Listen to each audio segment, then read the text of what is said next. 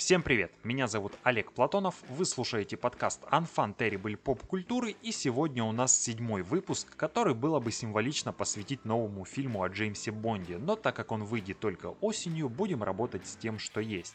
На этой неделе у нас нет громких тайтлов, за которыми тянулись бы долгие истории и раздутые франшизы, но без интересных премьер не обошлось. Начнутся они уже сегодня, когда выйдет сериал «9 идеальных незнакомцев» с Николь Кидман, хотя название Nine Perfect Strangers перевели не совсем правильно.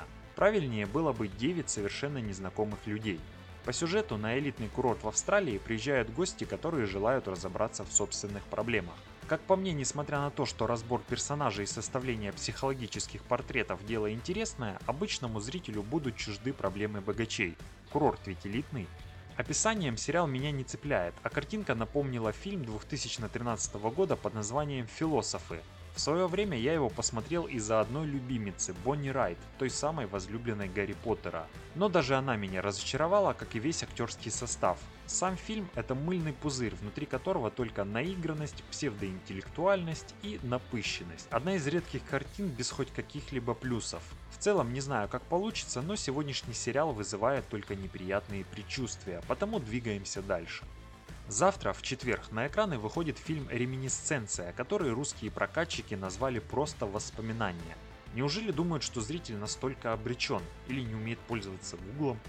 Главную роль играет Хью Джекман. Его персонаж занимается тем, что материализует воспоминания людей. Это единственное развлечение в мире, затопленном в ходе глобального потепления. Именно концепцией фильм напоминает «Вечное сияние чистого разума» 2004 -го. Концепция близка, но обратно, ведь в вечном сиянии люди стирали себе память, пытаясь забыть что-то или кого-то. Помимо интересной истории, там целое созвездие актеров. Джим Керри, Кейт Уинслет, Элайджа Вуд, Кирстен Данст и Марк Руфало. Более того, это любопытно еще и потому, что Джим Керри, которого многие знают по кривляниям, играет роль драматическую, а это редкость. Данная лента из тех единиц в категории романтика, которые лично мне нравятся.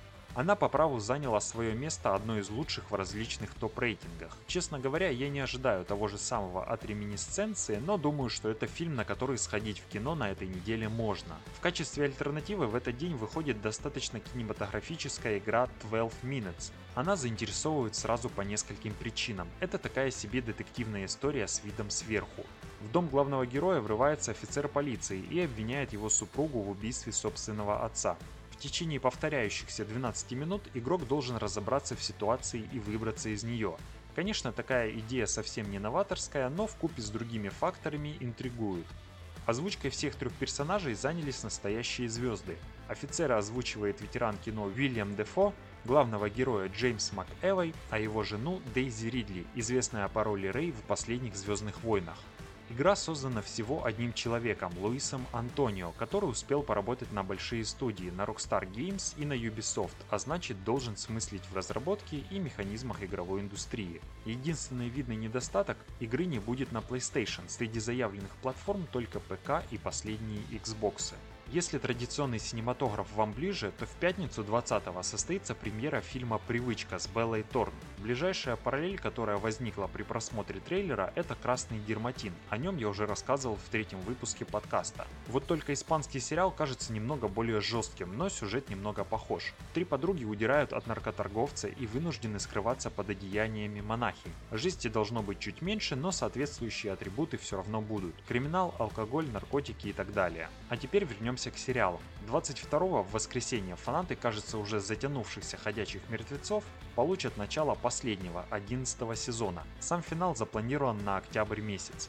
То ли в воскресенье, то ли уже в понедельник стартует сериал Чиппели Уэйт по мотивам рассказа Стивена Кинга, который русскоязычному читателю известен под несколькими названиями. «Жребий Иерусалема», «Поселение Иерусалем», но мне больше по душе Иерусалемов удел. Рассказ опубликован в 1978 году в сборнике «Ночная смена» и только местом действия связан с романом «Жребий», он же «Салимов удел» 75-го, экранизированный уже дважды.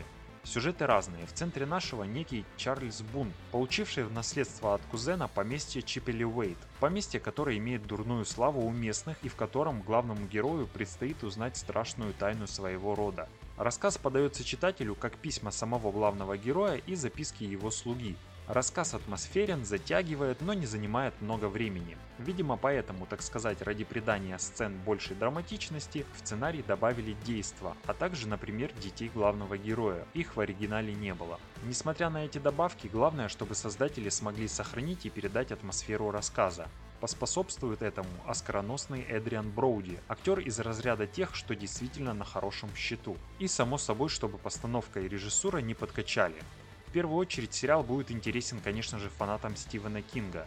Я к ним себя не причисляю, люблю триллеры, но без мистики, а ужастиками не увлекаюсь. Но вывеска по мотивам творения Стивена Кинга – это всегда любопытно, неважно, получится плохо или хорошо. Так или иначе, Мэтру нужно отдать должное за его шедевры, талант и продуктивность, качественную продуктивность. Любители ужасов, вы тоже присмотритесь к этому сериалу.